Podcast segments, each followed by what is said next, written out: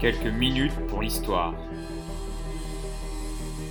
Le siècle de Périclès. C'est ainsi qu'est souvent qualifié ce 5 siècle avant notre ère, marqué par l'hégémonie de l'Empire athénien et de son modèle politique original, vous le connaissez, la démocratie. Mais qui est donc ce Périclès? Né en 494 avant notre ère, ou 495 selon les sources, Périclès est issu d'une puissante famille athénienne, celle des Acméonides. Non, ce n'est pas une espèce méconnue d'araignée. À en croire Hérodote et Plutarque, sa mère aurait rêvé quelques nuits avant qu'il naisse qu'elle portait en son ventre un lion. Songe prometteur.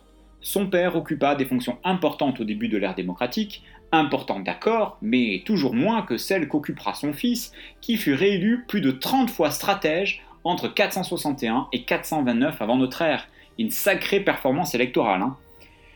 Jamais facile de bien connaître la vie de ces antiques personnalités. Dans le cas de Périclès, les sources sont nombreuses, mais elles sont aussi discordantes. Jamais neutres, elles sont depuis toujours l'objet de débats historiographiques. En gros, les historiens se prennent la tête. Jamais simple, je vous l'avais dit. Quoi qu'il en soit, cet homme a marqué ses contemporains et les générations suivantes, non seulement à Athènes, mais dans tout le monde grec, et plus tard encore dans le monde romain. Son nom résonne encore aujourd'hui. Si, si, vous l'avez croisé en sixième, souvenez-vous, le siècle de Périclès. Pourquoi une telle postérité? Outre sa longévité record, en tant que stratège, les sources révèlent pour la plupart d'entre elles un homme politique brillant et charismatique, très attaché à la démocratie et ses principes.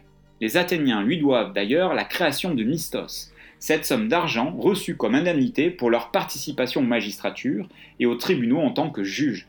Cette mesure a particulièrement facilité leur participation à la vie politique. Et ce n'est pas la seule chose qu'il fera pour aider cette catégorie de citoyens. Les grands travaux qu'il lance pour embellir la ville, on lui doit entre autres la reconstruction des temples de l'Acropole, et on lui doit surtout le Parthénon, permettent d'offrir du travail aux citoyens les plus pauvres. Et l'attention qu'il leur porte ne s'arrête pas là.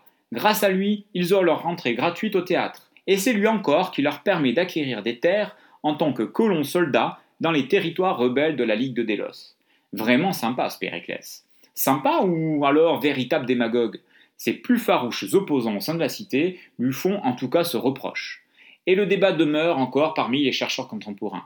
Certains voient en lui un dirigeant populiste et démagogue, du genre un Trump de l'Antiquité, quoi. Bon, d'accord, c'est peut-être un peu poussé comme analogie. Quoi qu'il en soit, cela rejoint Platon qui écrivait au début du IVe siècle avant notre ère, je cite, Que je sache, Périclès a rendu les Athéniens paresseux, bavards, cupides, en initiant le système des indemnités publiques. Bon, je suis pas vraiment sûr pour la voix. Pour d'autres, à l'image de Vincent Azoulay, historien français spécialiste de la Grèce antique, si le pouvoir de Périclès fut réel, il a été surestimé à la fois par ses contemporains, comme l'historien Thucydide qui passa pour un grand admirateur de l'homme, que par les historiens modernes. Pour reprendre l'expression de Platon, et aussi peut-être un peu sa voix, que je sache, il n'était que l'un des dix stratèges élus en même temps que lui, et il craignait tellement de passer pour un tyran et d'être ostracisé qu'il s'efforça d'appliquer un modèle de gouvernement vertueux. Bon, décidément, la voix, c'est pas ça. D'ailleurs, quel homme politique de son rang peut se targuer de ne pas avoir contre lui la moindre affaire de corruption? Le débat est loin d'être clos. Enfin voilà, en résumé, ce que fut Périclès. Il meurt en 429 avant notre ère d'une épidémie qui ravagea la Grèce antique entre 430 et 426, quelques mois seulement après avoir vu ses deux de ses fils emportés par la même maladie.